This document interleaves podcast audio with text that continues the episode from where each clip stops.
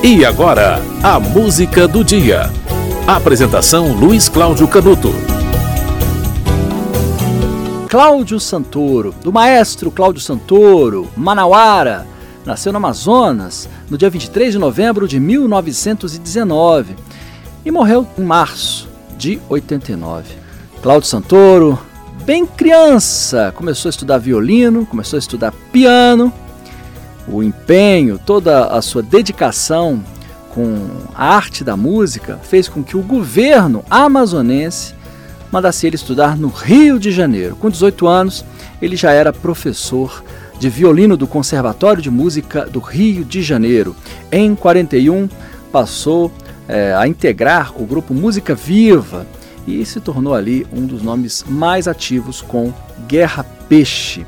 Em 48, o visto dele para os Estados Unidos como bolsista foi recusado, porque ele era militante do PCB, Partido Comunista Brasileiro.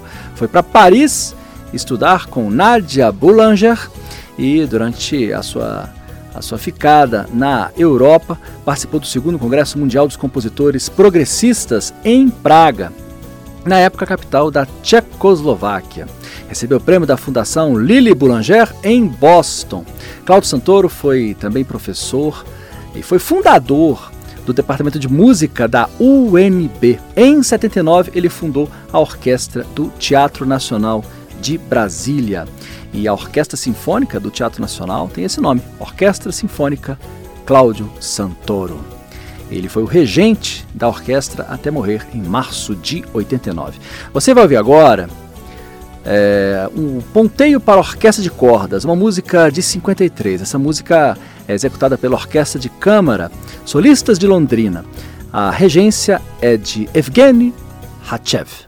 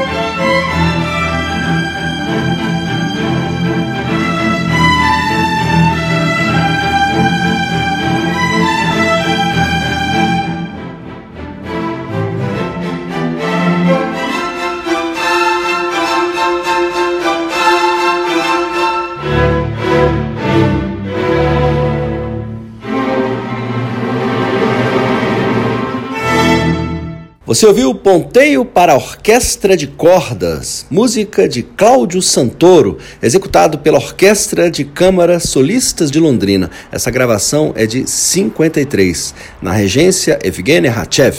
A música foi essa porque no dia 23 de novembro de 1919 nasceu o maestro Cláudio Santoro.